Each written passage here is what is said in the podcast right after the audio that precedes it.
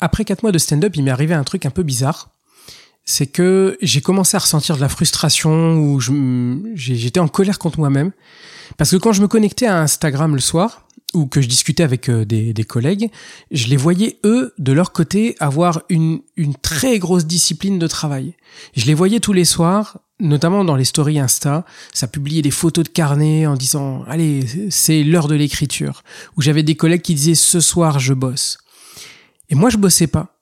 Et je me disais, bah attends, peut-être que tu bosses pas assez dur pour devenir assez fort. Et donc, est-ce que vraiment tu es capable d'aller au bout de ce que tu es en train d'entreprendre ou t'as pas suffisamment de motivation et tu, tu travailles pas suffisamment? J'ai commencé à me dire que Instagram, c'est aussi le royaume de la vie fantasmée des gens. Quand je regarde des meufs ou des gars euh, dans leur profil, bah, t'as l'impression qu'ils sont toujours dans des restos de fous furieux, dans des vacances incroyables. Euh, ils ont une hygiène de vie superbe euh, et les filtres en plus les rendent, euh, je pense, une meilleure version d'eux-mêmes.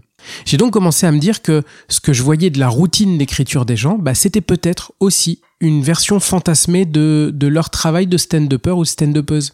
Et j'ai commencé à me calmer à ce sujet. Mais pendant plus de dix jours, j'ai pas écrit moi-même, et malgré tout ce que je savais de, de ça, de ce monde fantasmé et tout, ben je, je, ressentais de la frustration et de la colère en me disant tu ne travailles quand même pas suffisamment. Regarde, ça fait dix jours que t'écris pas.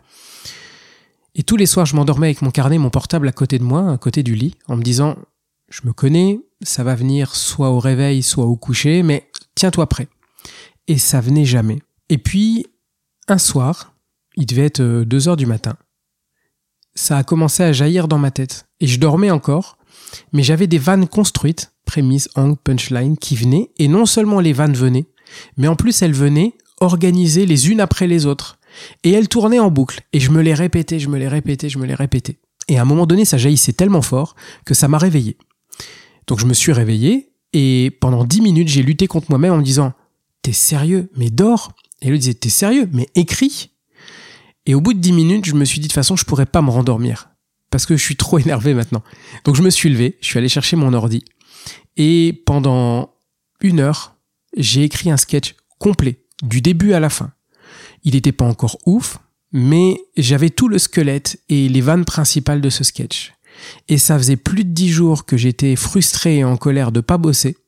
Et en une heure, j'ai accompli le travail de dix jours probablement euh, d'écriture éparpillée. Et ça m'a amené deux conclusions. La première, c'est que je me connais dans mon job.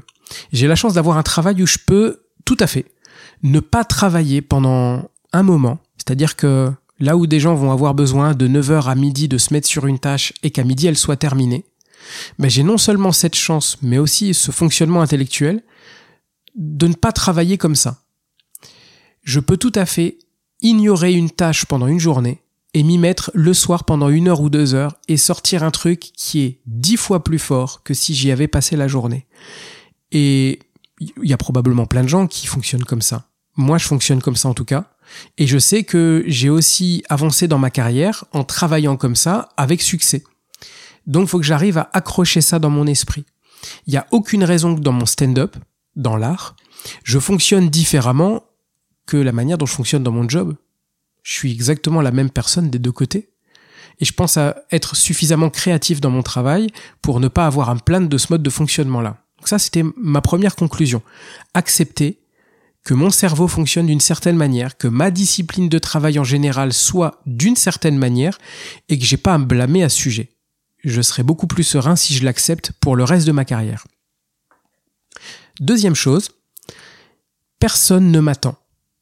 J'ai pas de communauté, j'ai pas de spectacle à une date précise, j'ai pas de plateau dans lequel jouer, j'ai il y a rien qui m'oblige à quoi que ce soit.